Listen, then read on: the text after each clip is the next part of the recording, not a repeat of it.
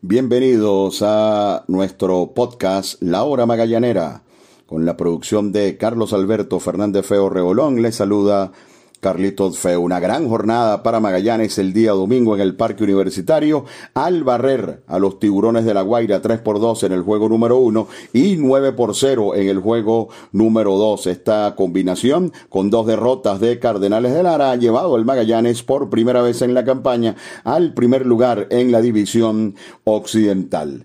En el episodio de ayer del, del podcast de la hora magallanera, hablamos de varios tópicos. Primero que la derrota, por más horrible que fue, el pasado día sábado ante Margarita fue solo eso, una derrota y que los atletas de alta, de alta competencia de este nivel tenían que tener memoria corta.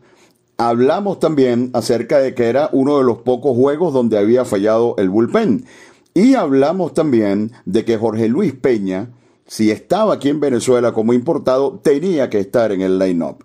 Y resulta que dos de esos factores, o los tres factores a los que hago mención, se pusieron de manifiesto en la jornada de hoy. En el primer juego, Magallanes anotó temprano ante los envíos de Jordan Cabanerio. Y en el segundo inning apareció Jorge Luis Peña con enorme cuadrangular de dos carreras que terminaron representando la diferencia en el compromiso. Además, Jorge Luis Peña tuvo otro turno a la altura del cuarto inning, donde pegó un largo doble contra la pared. Pero lo más importante de este juego que ganó Magallanes tres carreras por dos tuvo que ver con la defensa y con la manera como manejó el picheo el almirante Carlos García. Wilfredo Boscán con muchísima gente en las almohadillas durante tres y dos tercios de actuación y en el inning número cuatro que parecía iba a ser un inning fácil para Wilfredo poncha a um, Juana Podaca para el primer out, domina al camarero Carlos Herrera con rolling a primera, pero enseguida Jonathan Galvez y Eiker Meneses conectan imparables para colocar la posibilidad de la ventaja en las almohadillas, la del empate en segunda y la de la ventaja en primera. Son encuentros a siete innings y ya en el inning número cuatro, el almirante García, a pesar de que Wilfredo Boscán había ponchado dos veces a Junior Sosa, trajo al box a Brandon Quintero. Y Quintero, que en estado efectivo desde que llegó a Venezuela, dominó a Junior Sosa con fly al shortstop para cerrar con la amenaza del equipo La Guaira en ese cuarto inning y de allí dio, dio rienda suelta a lo que es el esquema del bullpen del Magallanes cuando está adelante en el marcador. Vino Vizcaya, Anthony Vizcaya a trabajar el quinto, el equivalente al inning número 7 y lo dominó sin problema, solamente le permitió un infield hit a José Alberto Martínez. Vino de Olis Guerras en el sexto, impecable como siempre de Olis, ponchando a Podaca y a Jairo Pérez y dominando a Jonathan Galvez con un fly hacia el jardín derecho y en el noveno cuando parecía que el equipo de los tiburones de la Guaira iba a empatar al menos el juego, surgió Gabriel Noriega con una monumental jugada en tercera base, de las mejores que hemos visto este año en el campeonato, con Eiker Meneses, corredor en tercera, un bounce altísimo por parte de Teodoro Martínez, la pelota levantó poco luego del último bounce en la grama y hacia adelante con decisión, Noriega tomó la pelota con la mano limpia, disparó perfecto al home, donde Carlos Pérez tocó al eh, corredor eh, Eiker Meneses, lo puso out y preparó la escena para que Jorge Rondón dominara a Daniel Mayora de segunda a primera y Magallanes concretara una victoria en el primero de la doble tanda, tres carreras por dos. Pusieron a jugar a Peña, pegó jonrón de dos carreras. El bullpen funcionó a la perfección, Quintero Vizcaya de Olis Guerra y Jorge Rondón y la defensa también estuvo impecable, sobre todo la jugada por parte de Gabriel Noriega. Y en lo que se refiere al juego número 2, Eric Leal volvió a lanzar bastante bien. Eric Leal ha lanzado eh, tiene tres aperturas, una mala ante el equipo de los Bravos de Margarita, pero las otras dos aperturas de Eric Leal han sido bastante buenas. Solamente permitió un total de cuatro imparables en cinco innings sin carreras y estalló la ofensiva de los navegantes del Magallanes. Albert Martínez empujó tres carreras, incluyendo dos con un enorme cuadrangular por el jardín izquierdo y la parte baja de la alineación volvió a funcionar a la perfección. Jorge Luis Peña se fue de 4-3 e impulsó un par de carreras a la altura del quinto inning. Gabriel Noriega se fue de 4-2 y pegó un par de dobletes. Y Angel Bielma, quien ha sido fue una, un, una pieza clave en todo el funcionamiento del almirante Carlos García, pegó tres dobletes en el juego, empujó dos y anotó una para guiar la victoria de los navegantes. Es decir,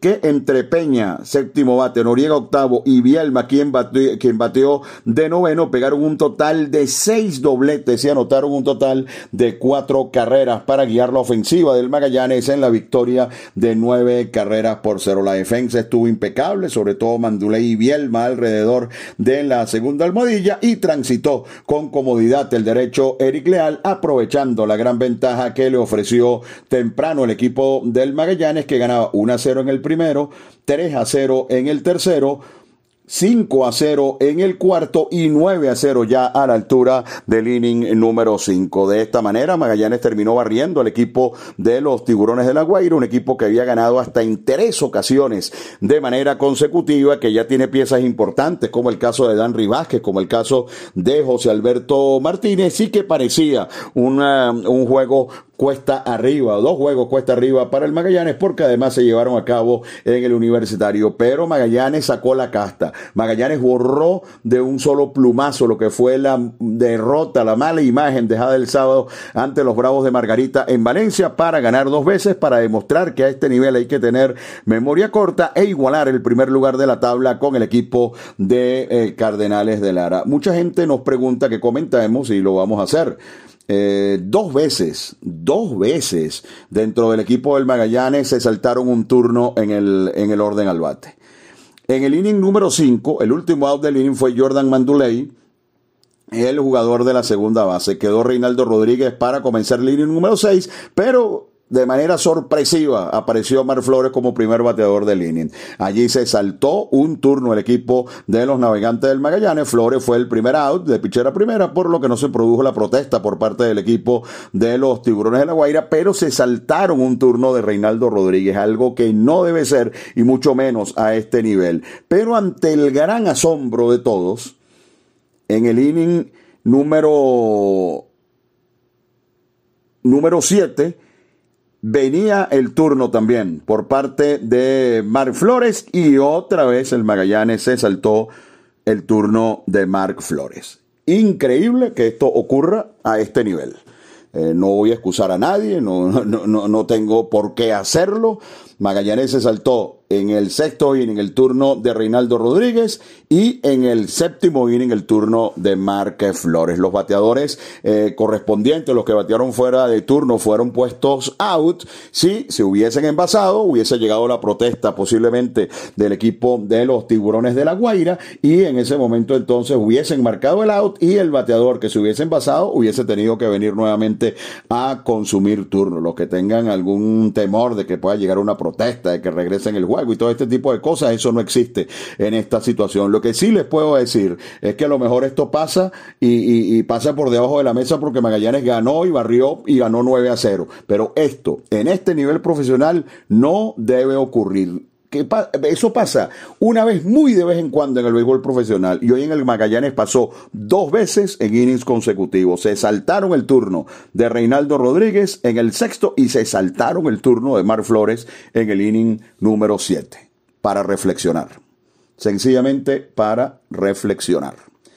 Magallanes va a regresar al terreno de juego el próximo día martes en un compromiso muy difícil, pero también era difícil hoy. Magallanes logró barrer. Magallanes va al Parque Pérez Colmenares de Maracay para una doble tanda ante el equipo de los Caribes de Anzuategui que hoy apabulló a las Águilas del Zulia. Así que será una muy buena oportunidad para que Magallanes ratifique el buen momento, ya que esta semana fue bastante buena para los navegantes al punto de terminarla empatado en el primer lugar con el equipo de Cardenales. La derrota del sábado fue por abultado marcador, pero insistimos, es solamente un juego. Aquí no hay carrera veraje ni nada por el estilo. Eso quedó en el pasado y Magallanes dio una brillante demostración el día domingo en el Parque Universitario con una combinación de bateo oportuno, sobre todo por parte de Albert Martínez y Jorge Luis Peña, quien reclamábamos ayer su presencia en el line-up. En el primer juego hubo un gran bullpen, además de una jugada inolvidable por parte